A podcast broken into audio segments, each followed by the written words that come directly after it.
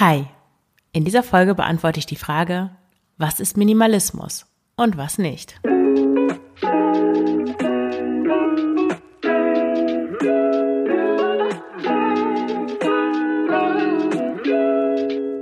Hallo und herzlich willkommen zum Frugales Glück Podcast, dem Podcast über Minimalismus und Ernährung.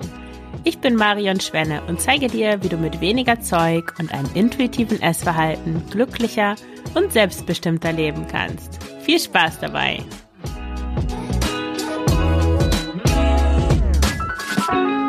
Ja, herzlich willkommen zu dieser neuen Folge des Frugales Glück Podcasts. Heute zu, zum Thema, was ist eigentlich Minimalismus? Ich glaube, ich habe ganz am Anfang mal darüber gesprochen, was Minimalismus ist, aber danach eigentlich nicht mehr. Und es ist vielleicht interessant, ja, auch für alle neuen HörerInnen, das einfach mal deutlich anzusprechen, was meiner Meinung nach Minimalismus ist und was es auch nicht ist. Minimalismus ist ja mittlerweile ein echter Trend geworden. Es gibt ganz viele Bücher, es gibt viele Social Media Accounts, die sich mit dem Thema beschäftigen. Es gibt auch viele Gegenstände, die so mit dem Label verkauft werden. Und mir scheint manchmal, dass das nicht ganz den Kern von Minimalismus trifft. Ja, aber starten wir vielleicht mal direkt rein. Als erstes möchte ich mal kurz sagen, was Minimalismus meiner Meinung nach nicht ist. Minimalismus ist nicht alles auszumisten und rauszuwerfen und vor allen Dingen wegzuwerfen, um dann wieder neue Sachen zu kaufen. Das ist kein Minimalismus. Minimalismus ist auch nicht, sich allerlei neue, teure Dinge zu kaufen, seine leere Wohnung mit einigen exquisiten Teilen zu bestücken und dann zu sagen, man sei Minimalist in. Das ist auch kein Minimalismus. Minimalismus ist, wie die meisten schönen Sachen im Leben, erstmal harte Arbeit. Also für mich besteht Minimalismus, also der erste Schritt zum Minimalismus ist eigentlich, ja, nur noch Sachen zu besitzen, die man nutzt oder die man auch gerne mag und die man nutzt oder die man auch wirklich braucht. Also ein Beispiel, ich nehme da ja immer gerne meine Mutter. Tut mir leid, Mama, wenn du das hörst, dass du immer so ein bisschen als als äh, Sündenbock herhalten musst. Aber ja, es ist, äh, macht die Sache ein bisschen plastischer. Also danke, dass du hier als Beispiel parat stehst. Meine Mutter hat in ihren Schränken, ich glaube, sechs große flache Teller und sechs tiefe Teller. Und sie ist von ihrem Mann gezwungen, so ein bisschen die Spülmaschine zu benutzen, weil er sie gekauft hat und weil er mit ihr schimpft, wenn sie die nicht benutzt, sondern ständig abspült. Einfach so, weil er will, dass sie sich weniger Arbeit macht. Das ist ja sehr lieb gedacht, aber meine Mutter meinte dann neulich noch zu mir, na ja, ich habe Angst, dass, ja, wenn ich die Spülmaschine benutze, dass wir dann keine Teller mehr im Schrank haben. So, dann habe ich angefangen zu zählen und ich habe bei den kleinen Tellern angefangen, also Kuchenteller. Und ich habe 18 Teller gezählt. Ach nee, warte. Ein Service, da waren es 12 Teller, also es waren wirklich 24 kleine Teller, die ich gezählt habe, plus die sechs tiefen, plus die sechs großen. So, es ist ja nun jetzt nicht so, dass sie keine Teller mehr im Schrank hat, aber sie möchte nicht von den kleinen Tellern essen, wenn die großen Teller besetzt sind. Deswegen hat sie tatsächlich, wenn die Kühl äh, Spülmaschine voll ist mit den Tellern, Sorge, nicht mehr genug Teller im Schrank zu haben. Was wäre jetzt der minimalistische Ansatz? Der minimalistische Ansatz ist folgender, meiner Meinung nach. Ich möchte noch mal kurz sagen, Minimalismus ist individuell. Ja, ich möchte jetzt niemandem was aufoktroyieren. Ich möchte dir einfach nur erzählen, was mein Ansatz ist. Das heißt nicht, dass ein anderer Ansatz schlechter ist oder besser ist oder was auch immer. Einfach ganz wertfrei, soweit es geht. Ähm, ja, mein Ansatz. Also der minimalistische Ansatz jetzt im Fall der Teller meiner Mutter wäre, die kleinen Teller auszusortieren, also vielleicht nur noch ein Service übrig zu behalten mit zwölf Tellern, weil ja, die Familie ist manchmal groß, wenn alle zusammenkommen, da braucht man schon zwölf Teller für den Kuchen. Meine Mutter kocht, wund kocht, backt wunderbaren Kuchen, also das macht schon Sinn. Aber nun hat sie drei verschiedene Services da stehen mit kleinen Tellern und da sie die auch nicht für warme Mahlzeiten benutzt, sondern wirklich nur für Kuchen, macht es meiner Meinung nach durchaus Sinn, da eigentlich nur ein Service übrig zu behalten, was auch zu dem Rest passt. Ja, und dann könnte sie sogar, das scheint jetzt gar nicht auf den ersten Blick minimalistisch zu sein, einfach zwölf große Teller sich in den Schrank stellen. Weil wenn man eine Spülmaschine hat und man will die benutzen, weil Spülmaschinen sind in der Tat wassersparend und energiesparend, weil sie weniger Wasser verbrauchen. Das Problem an Wasser ist ja gerade, wenn man warmes Wasser, also die Erhitzung immer wieder, wenn man jetzt dreimal am Tag abspült, dann tut man der Umwelt und auch seiner Stromrechnung keinen Gefallen. Ja, weil einfach immer wieder dieses warme Wasser erwärmt, das Wasser erwärmt werden muss. Also macht es, wenn man eine Spülmaschine hat oder eine große Familie oder beides, aber auch wenn man alleine ist und eine Spülmaschine und man benutzt die, macht es wirklich Sinn, einfach sich mehr Teller anzuschaffen. Also zwölf Teller scheinen mir da noch eine, eine gute Zahl. Es sei denn, man hat fünf Kinder, dann sind es vielleicht eher 24 Teller, die man braucht. Ja, also Minimalismus bedeutet wirklich das zu haben, was man braucht und alles andere rauszuwerfen. Also in dem Fall die Kuchenteller zu minimalisieren und mehr große Teller anzuschaffen, damit man guten Gewissens die Spülmaschine gebrauchen kann und Strom spart. Oder in Bezug auf Kleidung zum Beispiel, jeder kennt das ja, der Kleiderschrank ist voll und irgendwie weiß man trotzdem nicht, was man anziehen soll. Dann wirklich die Sachen rauszuwerfen, die nicht passen, die irgendwie Löcher haben, die man nicht zum ersten Date anziehen würde. Das ist immer so gerne meine, ähm, mein Aussortierkriterium. Ja, und nur Sachen da drin zu haben, die einem wirklich schmeicheln, die zu der Figur passen, die zum Farbtyp passen. Ich habe da auch eine ausführliche Anleitung geschrieben auf Frugales Glück. Ich verlinke dir den Artikel in den Show Notes. Da kannst du herausfinden, welcher äh, Farbtyp du bist, um wirklich Farben zu wählen, äh, die dich strahlen lassen und ähm, die gut zu deinem, zu deinen Haaren, zu deinen Augen, zu deiner Haut passen. Ja, so dass du alles mit allem dann auch kombinieren kannst und nie wieder überlegen musst, was du anziehst.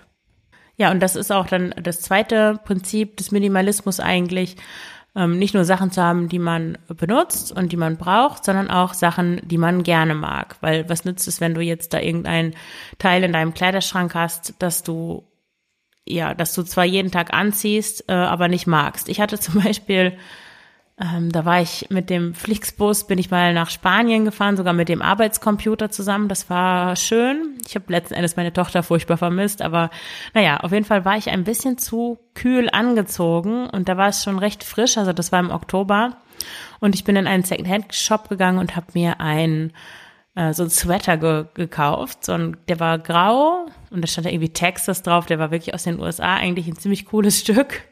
Ja, aber die Farbe, es war so ein ähm, eher dumpfes, dunkleres Grau, passt überhaupt nicht zu mir, weil ich bin Frühlingstyp und mir stehen warme, leuchtende Farben. Und ähm, ja, dieses Grau ist halt genau das Gegenteil. Aber ich habe den Pullover ständig angehabt. Also ich, ich trage immer gerne Hauskleidung, ähm, weite Sachen, Leggings, in denen ich mich wohlfühle und halt diesen Sweater im ähm, im, im Winter gerade, wenn es kalt ist. Und ja, ich habe den immer angehabt, aber ich mochte ihn eigentlich nicht, weil immer, wenn ich in den Spiegel geguckt habe, habe ich gedacht, ach, ich sehe irgendwie so, ja, so ein bisschen fad aus und man sieht so meine, die Unebenheiten der Haut, weil halt, ja, wenn die Farben nicht gut zu dem, zu der Haut passen, dann betonen die halt Unebenheiten und, und Rötung und so weiter. Ja, also wenn diese beiden Prinzipien zusammenpassen, dann, dann fühlst du dich gut und dann, ja, das ist für mich Minimalismus. So, ich habe Sachen, die ich gebrauche und Sachen, die ich mag. Und das kann, können natürlich auch, also ja, jetzt vielleicht ganz interessant, habe ich vorher, als ich mir die Notizen gemacht habe, gar nicht drüber nachgedacht. Ähm, es ist natürlich völlig okay, wenn du Sachen hast, die du magst, die du aber nicht benutzt. Also es sind ja nicht alles Sachen, die man besitzt, Dinge, die man auch wirklich benutzt. Ich habe zum Beispiel so ein paar Mitbringsel von Reisen. Ich habe so einen ähm, Buddha, der in vier Richtungen guckt, so einen Kopf, den habe ich damals in China gekauft, wo ich mit meinem ersten Freund waren wir, haben wir sind wir sechs Wochen durch China gereist. Ähm, ja, nach ich glaube, ich war da im, ja, am Ende meines zweiten Studiensemesters. Es war eine ganz, ganz wunderbare Reise und ja, da habe ich als Andenken noch diesen, ähm, diesen Buddha. Meine Tochter findet den auch ganz faszinierend, weil er halt diese, in, ja, in die vier Himmelsrichtungen schaut und dabei immer verschiedene Emotionen ausdrückt. Und natürlich benutze ich den nicht. Ich meine, ich habe keine Briefe, so dass ich einen Briefbeschwerer bräuchte oder irgendwas. Der steht einfach nur neben meiner Pflanze und erfüllt sonst keine Funktion. Aber er erfüllt die Funktion, ja, dass er mich an diese Reise erinnert und mich auch daran erinnert, dass wenn ich böse bin, dass ich auch wieder lachen kann oder ja, ich hab, ich fühle mich irgendwie gut, wenn ich den anschaue. Also so kann man natürlich auch Sachen haben, die man mag, aber die man nicht benutzt. Aber meiner Meinung nach gilt es umgedreht nicht ganz uneingeschränkt, weil ich finde, man sollte auch die Sachen, die man benutzt, die sollte man auch mögen.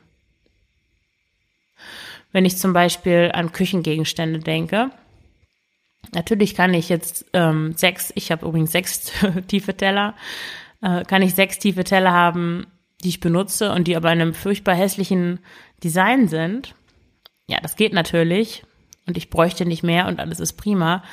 Aber wenn ich die nicht mag, wenn ich die total hässlich finde, dann ist es ja auch irgendwie Quatsch. Also ich habe gerne Dinge um mich, die mir gefallen, wo ich nicht irgendwie, ja, wo ich mich nicht komisch fühle, wenn mein Blick darauf fällt, sondern die mir ja einfach gefallen, weil ich finde, Ästhetik gehört auch irgendwie zum Leben dazu, dass man die Dinge, dass man die schön findet, dass man die auch gerne anfasst, dass die auch irgendwie ein bisschen gut gemacht sind vielleicht, dass Gläser so gut in der ähm, in der Hand liegen oder Besteck, da finde ich das auch ganz wichtig, dass es auch, ja, dass man damit gut essen kann zum Beispiel. Und ich sehe das auch als so eine Art wirklich Selbstfürsorge, weil es hat auch was damit zu tun, was man sich wert ist. Ich meine, es gibt vielleicht Menschen, denen ist es einfach egal, wie die Sachen aussehen. Das ist natürlich dann was anderes, aber den meisten, den meisten Menschen ist Ästhetik, glaube ich, eigentlich schon wichtig dass die Dinge irgendwie hübsch sind und, und gut aussehen. Und dann ist es doch ja auch eine Frage, was du dir wert bist, ähm, dass du dich mit Dingen umgibst, die dir auch gefallen.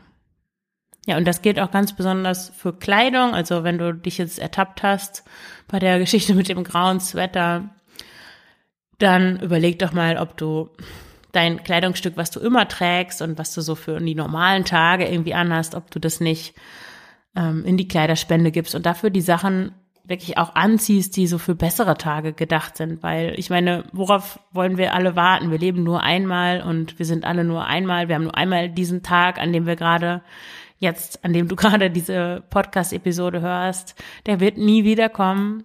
Und das ist einfach zu schade. Das Leben ist zu kurz, um das mit irgendwie zweitklassigen Dingen zu verbringen, die, ja, die du gar nicht die du gar nicht schön findest eigentlich. Ich meine jetzt natürlich nicht, dass man alles wegschmeißen soll, um sich die allerbesten, allertollsten Sachen zu kaufen, sondern einfach ja mal überlegt, ob dich wirklich einige Dinge stören und ob du dir da vielleicht auch was wirklich mal was Gutes tun kannst, neue Dinge zu kaufen. Und dafür brauchst du natürlich nichts, also neues Neues kaufen, sondern es gibt hier einen riesigen Gebrauchtmarkt. Ich habe dann einfach einen gelben Sweater gekauft und den trage ich jetzt und daran fühle ich mich viel wohler als in dem grauen. Und ähm, ja, den habe ich gebraucht gekauft, der hat ein paar Euro gekostet. Und jetzt, wenn ich in den Spiegel gucke, denke ich nicht mehr an meine Rötung und Hautunebenheiten, sondern denke daran, dass ich mir ja was Gutes getan habe, indem ich diesen Pullover gekauft habe. Jetzt habe ich hier ziemlich ausgeholt eigentlich. Und ein anderer wichtiger Aspekt von Minimalismus ist, dass du nicht die Dinge bist, die du besitzt. Also wir koppeln uns oft so, wir identifizieren uns mit den Dingen, die unser Eigentum sind. Besitzen heißt ja eigentlich nur, dass man das gebraucht. Das bedeutet nicht, dass es die eigenen Dinge sind. So eine juristische Spitzfindigkeit ein bisschen. Ähm, also wir identifizieren uns mit den Dingen, die wir unser Eigentum nennen. Das ist oft so bei Büchern zum Beispiel. Ich hatte im Studium so eine so ein Billigregal. Das waren früher diese alten Ikea-Regale, äh, wo ziemlich viele Bücher reinpassen. Und ich hatte davon zwei und die waren voll, weil ich jedes Buch, ich habe Literaturwissenschaft studiert, also Komparatistik. Da geht es um nicht nur um, um deutsche Literatur, sondern auch um Literatur aus ja aus allen Ländern der Welt. Aber es war schon eher auf ähm, ja, englische, amerikanische, spanische und so weiter Literatur beschränkt. Ja, auf jeden Fall habe ich mir da alle Kopiervorlagen, die es gab zu Romanen, Kurzgeschichten und so weiter als Bücher gekauft, weil ich das gerne, weil ich meine Lesebiografie sozusagen materi materialisiert ausstellen wollte. äh, ja. Gelesen habe ich die Bücher trotzdem nur einmal, also ich habe die dann eigentlich nicht wirklich genutzt. Und der Sinn, seine Lesebiografie materialisiert auszustellen, ist ja auch etwas äh, zweifelhaft, würde ich jetzt mal sagen. Ja, also wenn man sich mit den Dingen so identifiziert, dann kann man sich oft nicht davon trennen, weil man irgendwie denkt, ein Teil von sich selbst ist in diesen Dingen drin. Und wenn man die weggibt, dann gibt man einen Teil von sich weg. Das ist in der Tat ziemlich schwer äh, zu überwinden, aber durchaus möglich. Der erste Schritt dazu ist, ja, das einfach mal anzuerkennen und zu akzeptieren, dass es so ist und das wirklich zu sehen und dann einfach mal versuchen, die Dinge vielleicht erstmal verschwinden zu lassen, außer Sichtweite zu bringen und sich daran zu gewöhnen, dass sie nicht mehr da sind und dann, ja, vergisst du wahrscheinlich, dass du sie hast und dann fällt es dir auch leichter, sie wegzugeben. Warum überhaupt dieses Weggeben? Also jetzt komme ich zum Ausmisten. Das ist ja oft so wie Minimalismus anfängt, dass man dann die Dinge aus seiner Wohnung oder aus seinem Haus herausräumt, die man nicht benutzt und die man nicht mag. Ja, ausmisten ist der erste Schritt, aber es endet natürlich nicht damit. Ja, mit dem Ausmisten befreit man sich wirklich von, von, von Ballast, von Dingen, die man, die man nicht braucht. Und es ist wirklich so eine, also ich erinnere das als körperlich spürbare Last von den Schultern, die da, die da von den Schultern genommen wird. Mit jedem Teil, das irgendwie das Haus verlässt, ja, wird irgendwie energiefrei. Also ich halte eigentlich gar nicht so viel von diesem ganzen Energiegequatsche, aber es gibt dennoch sowas wie Energie. Und wenn du dein ganzes, wenn deine, dein Haus voll steht mit, mit Deko, mit allen möglichen Sachen, die du gar nicht brauchst, dann ja, dann ist in einer gewissen Weise, frisst das ja auch Energie. Also schon alleine ganz pragmatisch gesehen, du musst es irgendwie putzen, ähm, du musst da rumherum Staubsaugen, du, ja, du guckst da drauf, dein Blick bleibt an den Dingen hängen und du hast weniger Platz insgesamt, je mehr Dinge du in deine Wohnung stellst. Und das löst sich so mit dem Ausmisten auf. Deswegen ist Ausmisten für viele wirklich so eine ja, hat so einen reinigenden, so eine reinigende Wirkung. Was ich noch sagen wollte zu dem individuell, also es gibt ja solche Dinge wie, ähm, ich habe nur noch 100 Dinge oder wie viele Sachen darf man haben als Minimalist in und das halte ich für Quatsch, weil das ist wirklich individuell. Einige Menschen brauchen mehr Dinge oder fühlen sich mit mehr Dingen wohl. Andere brauchen weniger, haben auch vielleicht andere Hobbys oder denen ist Kleidung nicht so wichtig, sondern die interessieren sich eher für Technik. Dann werden die wahrscheinlich mehr technische Geräte haben und vielleicht reicht denen dann, ähm, wenn sie, wenn sie zwei Jeans im Schrank haben und ja, wenn du Freude daran hast, ähm, dich schön zu kleiden oder dich schön zu schminken äh, oder was auch immer zu machen oder du, du gehst jeden Tag ähm, joggen, dann brauchst du natürlich mehr Kleidung, mehr Kosmetik, mehr was weiß ich was. Ja, als wenn du dich für Technik begeisterst und da irgendwelche irgendwelche Dinge brauchst für dein Hobby. Ja, der, ein wichtiger anderer Aspekt von Minimalismus ist, dass man auch weniger kauft. Also für mich ist das weniger kaufen eigentlich genauso wichtig wie das Ausmisten, weil wie ich schon vorhin sagte, was nützt es, wenn du, also wenn du alles ausmistest, aber dann einfach die Dinge wieder kaufst, neu kaufst. Sondern eigentlich nach dem Ausmisten folgt der Schritt, dass du auch dein Konsumverhalten überdenkst dass du das so hinterfragst, was du eigentlich auch damit verbindest, weil das hat ja eine gewisse Funktion, der Konsum. Ich war zum Beispiel früher immer am Samstag, war ich bummeln, habe ich das genannt. Ich glaube, man würde sagen, ich war shoppen. Also ich bin so durch die Läden gegangen, habe geguckt, was könnte ich mitnehmen, was könnte ich anprobieren, was ist im Sale gerade. Und ich konnte mir gar nicht vorstellen, was ich sonst anderes mache am Samstag, Nachmittag. Das kommt mir mittlerweile total absurd vor, weil ich die Fußgängerzone am Samstagnachmittag unerträglich finde und einen großen Bogen darum mache und auch eigentlich gar nicht mehr in diese Läden gehe. Außer letztes Mal habe ich erzählt, dass ich mir die größere Hose gekauft habe, aber ähm, das war mit, nee, do, Dienstagnachmittag, da war nichts los. Ja, aber wirklich zu schauen, was hat das für eine Funktion? Ich habe äh, zum Beispiel auch gemerkt, dass ich anfange, Sachen zu suchen und zu vergleichen, Preise und Bewertungen lese und dann die Sachen auf Gebrauchplattformen suche, wenn ich äh, da auch, es ist ähnlich wie mit dem Essen, wenn ich eine, eine problematische Situation in meinem Leben habe, wenn ich irgendwas nicht fühlen will, wenn ich irgendwie unzufrieden bin, ähm, wenn ich mich vielleicht einsam fühle oder traurig und ich will das nicht, ich will das nicht fühlen, dann komme ich auf die Idee, zum Beispiel nach einer Fahrradhose zu suchen und nach der besten Marke und dann zu gucken, ja, um sie dann letzten Endes doch nicht zu kaufen. ja, aber das ähm, ist natürlich schmerzhaft, dahin zu gucken und zu sehen, ja, ich suche jetzt gerade wieder nach irgendwas, das ich kaufen könnte, weil da irgendwas ist, was mich, was mich traurig macht und wo ich eigentlich, ich möchte eigentlich in den Arm genommen werden, aber da ist gerade niemand, der mich in den Arm nimmt. Das ist natürlich traurig, ja, das zu sehen. Aber es hilft dir wahrscheinlich mehr, wenn du in dem Moment, wenn du weinst, vielleicht auch dich selbst versuchst in den Arm zu nehmen, eine Freundin anrufst oder deine Gefühle aufschreibst, als wenn du, ja, als wenn du dir eine neue Yogahose kaufst.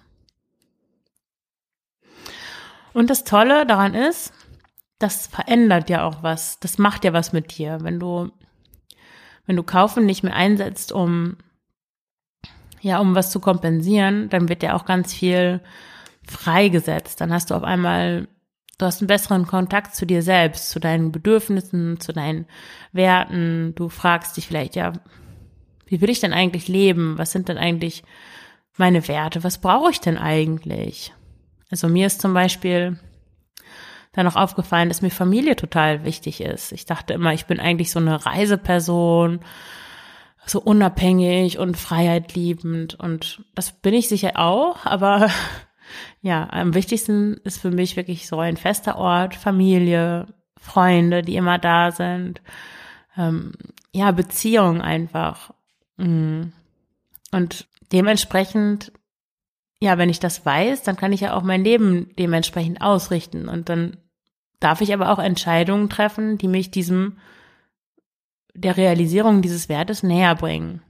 Weil anders werde ich ja nicht glücklich. Ich, wenn ein Leben, das nicht in Übereinstimmung mit den eigenen Werten geführt wird, macht unglücklich, macht depressiv, ähm, ja, führt dazu, dass du dann irgendwann 80 bist und auf dir dein Leben zurückguckst und dich fragst, warum du eigentlich nicht so gelebt hast, wie du wolltest. Und dann ist es zu spät und das ist immer richtig scheiße, um es jetzt mal ganz direkt zu sagen. Ja, und eben dieses Konsumieren, dieses Sachen anhäufen, dieses Überlegen, was kann ich als nächstes kaufen, lenkt halt eben davon ab. Und es lenkt auch ab von dem Schmerz, der deutlich wird, wenn klar wird, was eigentlich, was du bisher verpasst hast, weil es ist ja immer so, dass wir wachsen in der Konsumkultur auf und es wird suggeriert, dass wir Geld verdienen müssen, um Sachen zu kaufen, um Sachen zu haben und dass wir nie zufrieden sein dürfen mit dem, was wir haben, weil es immer noch was Besseres, immer noch was Tolleres, immer noch was Neueres gibt. Und ja, sich von diesem Streben loszumachen und dann auch im Nachhinein zu sehen, dass man da auf dem falschen Weg war und sich halt nichts Gutes getan hat, das, ja, das tut weh. Aber es kann ja nur, nur besser werden. Deswegen, ähm, ja, was auch mit Minimalismus einhergeht, ist so eine Zufriedenheit und Dankbarkeit für das, was da ist, für das, was man schon hat. Also ich sagte zwar vorhin, dass man die Dinge auch mögen soll, aber auch wenn die Sachen jetzt nicht so super perfekt sind, ist es trotzdem, es ist einfach schön, Teller im Schrank zu haben, von denen man essen kann. Und Essen im Schrank zu haben, sich Essen kochen zu können, in einer Wohnung zu wohnen, schlafen zu können in einem weichen oder in meinem Fall nicht so weichen, aber gemütlichen Bett oder ja, Spielsachen zu haben, mit denen man mit seinen Kindern spielen kann. Also wirklich dankbar zu sein für die Dinge, die da sind, anstatt immer dieses Streben nach, nach Neuem zu haben. Also da bewusst, das ist für mich unbedingt Minimalismus, bewusst die Zufriedenheit mit, mit dem, was man schon hat, an die Stelle zu setzen von dem Streben nach dem immer Besseren und immer Neuen. Ja, und auf das wird dann, kann auch, naja, mehr oder weniger radikal werden, weil dieses Mantra von arbeiten, um zu kaufen und um kaufen zu können, arbeiten zu müssen, ja, das funktioniert dann natürlich irgendwann nicht mehr, wenn man aus diesem Hamsterrad, würde ich es mal nennen, aussteigt, weil je weniger du brauchst, je weniger du kaufst, desto weniger Geld brauchst du auch. Und dann kannst du zum Beispiel auch entscheiden, dass du weniger arbeitest. Ich möchte jetzt mal sagen, dass egal wie toll der Job ist, ich glaube, niemand wäre dagegen, sagen wir nur noch 32 Stunden statt 39 zu arbeiten, wenn er dasselbe Geld dafür bekommen würde. Wer würde dazu Nein sagen, jetzt mal allen Ernstes? Wenn es aber relativ egal ist, ob du 2000 oder 1,5 verdienst, netto, dann kannst du ja auch die freie Zeit benutzen, um, um was zu machen, was dir wirklich, was dich wirklich erfüllt. Angenommen, deine Arbeit, bei deiner Arbeit ist das jetzt nicht der Fall. Ja, und das ist was, wo Minimalismus wirklich dabei hilft, das dann auch irgendwann zu sehen, so sich frei zu machen von, von diesen gesellschaftlichen Vorgaben. Wir müssen arbeiten, um uns die Sachen leisten zu können, um unseren Lebensstandard aufrechterhalten zu können, um mit den Nachbarn womöglich mithalten zu können. Nein, das muss, muss überhaupt niemand. Es sagt auch niemand, dass man mit, ähm, wenn man zwei Kinder hat, dass man in einer Vier-Zimmer-Wohnung wohnen muss, für die man irgendwie 1500 Euro im Monat bezahlt. Warum? Wenn zum Beispiel jetzt ist Corona bald vorbei, niemand arbeitet mehr im Homeoffice oder zumindest nicht mehr in dem Ausmaß. Die Kinder sind in der Ganztagsschule. Wenn man nur am Wochenende eigentlich die Wohnung wirklich nutzt, wozu braucht man dann vier Zimmer?